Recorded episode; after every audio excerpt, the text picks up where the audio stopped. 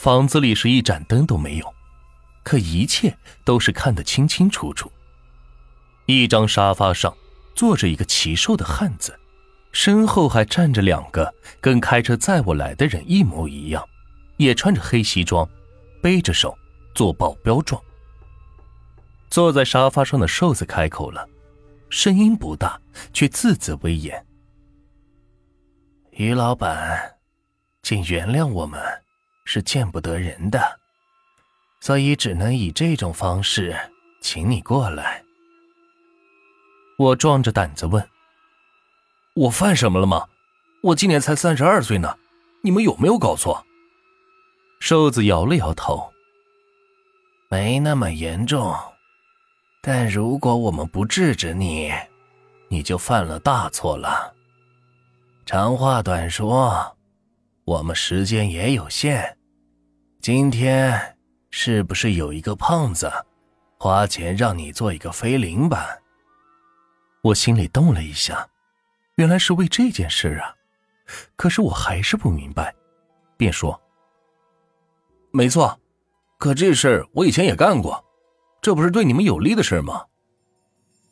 瘦子叹了口气：“唉，这你就不懂了，于老板。”你也是读过很多书，应该知道什么叫做通货膨胀吧？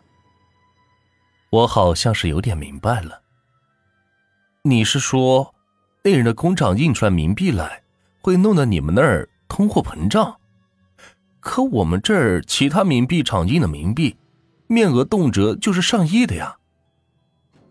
瘦子紧接着说：“问题就在这里。”以前，你们杨氏中人烧给冥府亲人的纸钱，我们都是按面额流通的。可后来，你们越印面额就越大，十亿面额的都印出来了。冥府的通货膨胀终不可抑制的出现了。十殿阎君经过紧急切商，决定成立我们自己的明通银行。印制统一的冥币，然后将杨建汇来的纸钱，不论面值多少，一张兑换成我们统一的面额一千的冥币，才允许在冥府中流通。还有，为了更好的控制，阎君还规定，每个鬼民在每个固定的时间里，只能兑换固定的冥币，其余的由明通银行替他们存着。急需时才向银行申请，可是我突然明白过来。哦，你是说，今天那人拿给我的那张纸币就是真正的冥币？他的目的是？没错，我们阴间科技没阳间发达，明通银行印制的冥币不像你们的纸币一样有防伪标志，所以。要仿印是很容易的，要是让他的阴谋得逞，阴间又得进入新的一轮的通货膨胀，到时受苦的又将是普通鬼民。你刚才在店里翻版时，不是老听到有哭声吗？告诉你，那就是我们辖下的鬼民，他们知道你在帮他翻版，又没有能力制止你。只好以哭声来哀求你。我倒吸了一口冷气，差点就犯下了一件大阴罪。我忙说道：“你们放心，我不会再为他置办了。只是，恐怕他还会拿到别的照相馆来做。”瘦子说道：“对，我们请你来，就是想让你帮个忙。”抓住那个妄图搞垮阴间经济的阴险之鬼！我又吃了一惊。什么？他也是鬼？那你们在阴间直接把他抓住不就行了吗？唉，你不清楚，他可是只手通天的鬼物。我们怀疑明通银行里有他的内线，他开的车也是挂着阴间特种车牌。DY 七七七的，天上的监察天官也被他买通了，所以我们只能在鬼赃俱获时才能抓他。我心里打起了小九九，犹豫着说：“可是，可是他万一报复我，我怎么办？”瘦子叹了口气：“唉，你们人怎么能怕鬼呢？你干过很多坏事吗？”我这辈子干过多少坏事，你们不都知道吗？我汗都下来了。那就是了，你阳气正盛，没大奸大恶，最多是犯了天底下男人都容易犯的错，鬼最多只能吓你而已。再说，你帮了我们，因功无量，全体的鬼民都会感激你，有啥好怕的？我长舒了一口气，点点头。啊，好吧，那你说我该怎么去做？瘦子说：“板还是要做的，因为他很可能在暗中监视你，你要按时交货。只是在他来取板时，你发个通知给我们，我们就能当场将他抓住了。”那怎么发通知呢？我们给你一注消息香，你把它放在隐秘之处，到时一点香，我们就知道了。放心吧，善有善报的。那好吧，看来我不答应也不成了。瘦子一挥手，身后的保镖递给我一柱短短的银灰色的香。我接过来说：“那现在你们该把我送回去吧。”正说着，呜的一声鸡鸣，瘦子皱了一下眉头，说：“哎，于老板，对不住了，时间不够，我们先走了。”眨眼间，眼前的一切消失的无影无踪，连房子也不见了。我觉得现在正处于一片荒坡之上。阴风入骨，浑身是抖个不停。唉，这倒霉事怎么就让我碰上了呢？此时天亮了，四周真的是一片荒坡，坟茔林立。我连滚带爬的下了山，眼前却是三二四国道。一看路标，我的妈呀！我竟然在福建境内，离家一百多里。坐了两个小时的车。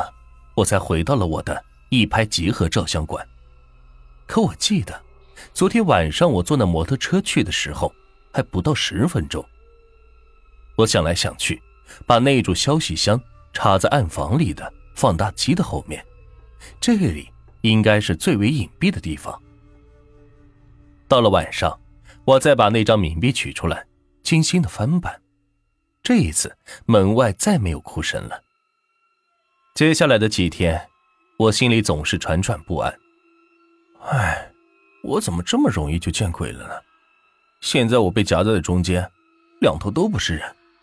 万一他们抓不住他，我岂不得倒大霉？很快的，约定取板的时间到了，该来的日子还是来了。那天晚上快十一点钟的时候，我正想打烊，那辆挂着 DY 七七七的小车。悄无声息的停在了我的店门前，车门打开，那个戴着墨镜的胖子出来了，径直走进我的店里，温声温气的说：“老板，我拿板来了。”我心如鹿撞，手足发软，但仍然是强装着笑脸：“ 老板，早就做好了，你等等，我就拿来。”我一转身进了暗房。把门关上，拿出打火机，手是哆嗦个不停。